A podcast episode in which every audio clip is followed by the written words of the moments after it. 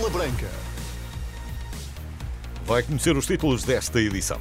Antigo capitão do Benfica aplaude Rui Costa pela forma como lidou com o caso Vlaco Dimos. Braga ataca a Liga dos Campeões esta noite com o Panathinaikos e portugueses falham esta manhã nos Mundiais de Atletismo.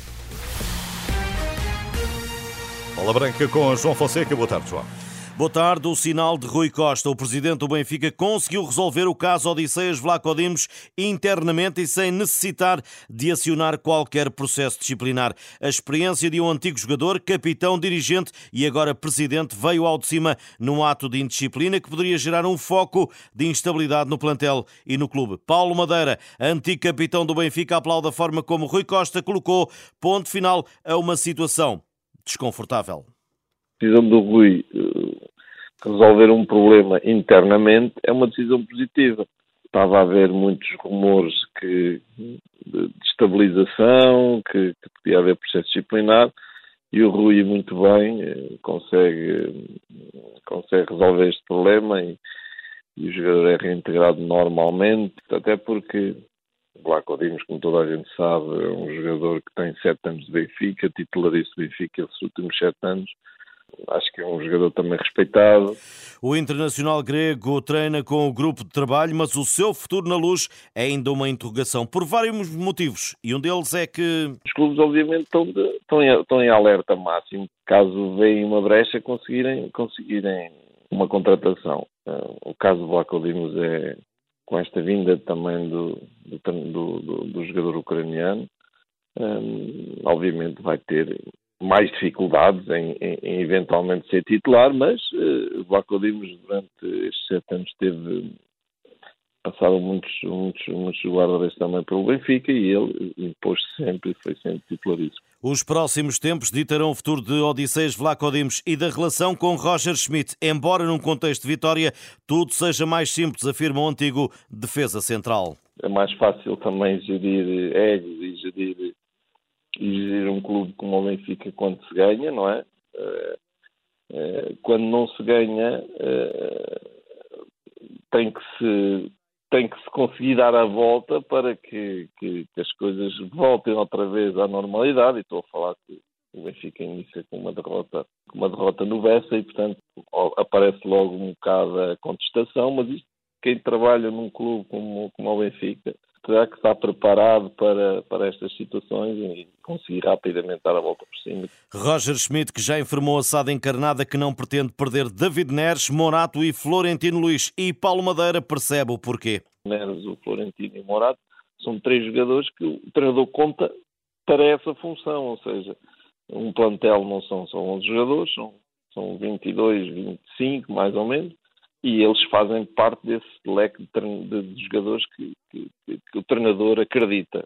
Estes três jogadores acho que são, uh, eu se fosse treinador e se fosse o Roger Smith também queria que eles ficassem no meu plantel, porque de facto são jogadores que que, que, que, vão ajudar muito durante a época.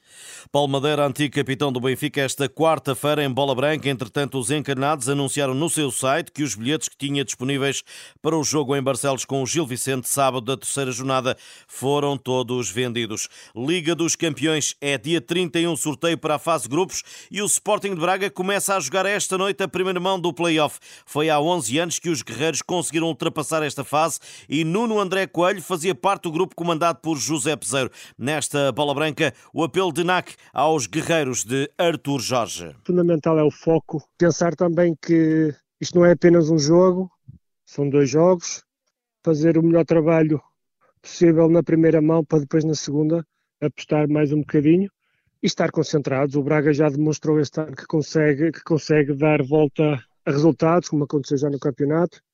Deu boas respostas.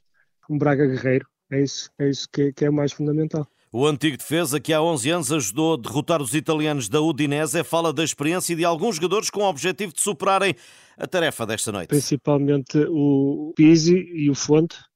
Acho que são peças fundamentais para dar mais estabilidade à equipa nestes palcos, que às vezes pode ocorrer alguma timidez, alguma coisa que, que os jogadores mais novos não tenham ainda aquela experiência que é precisa para sair vencida desta eliminatória. Braga Panathinaikos, 8 da noite na Pedreira, um jogo com relato uh, no site da Renascença em rr.pt. Nuno André Coelho que venceu uma taça da Liga pelo Braga e uma taça de Portugal com a camisola do Futebol Clube do Porto e que tem como curiosidade na carreira ter servido de moeda de troca com o Sporting quando João Moutinho rumou ao Dragão. Um regresso que NAC considera como uma mais-valia, apesar dos 36 anos de um jogador que ainda não foi oficializado. O Sérgio, para mim, é, é, é, a pessoa mais indicada para fazer esse tipo de trabalho, porque já o demonstrou mais que uma vez, que é capaz de sair dois, três jogadores fundamentais para a equipa, mas aqueles que entram cumprem, porque ele também é um, é um, é um daqueles treinadores que, que, que exige imenso dos seus jogadores, e acho que é por aí, mas é claro que também não deve estar muito satisfeito com estas saídas. Acho que, pelo menos, dois jogadores, acho que era fundamental o Porto ir buscar. O adeus de Otávio, as saídas no Futebol Clube do Porto, a insatisfação de Sérgio Conceição, comentada por Nuno André Coelho, que fala de João Moutinho. Nota-se que é um jogador muito motivado e que sabe aquilo que quer e que continua em bela forma. Se vai ser aquele João Moutinho antigamente, claro que não, mas vai ser um João Moutinho com bastante mais experiência acho que também é, pá, vai ser mais uma, uma, uma mais-valia para, para o Futebol Clube do Porto.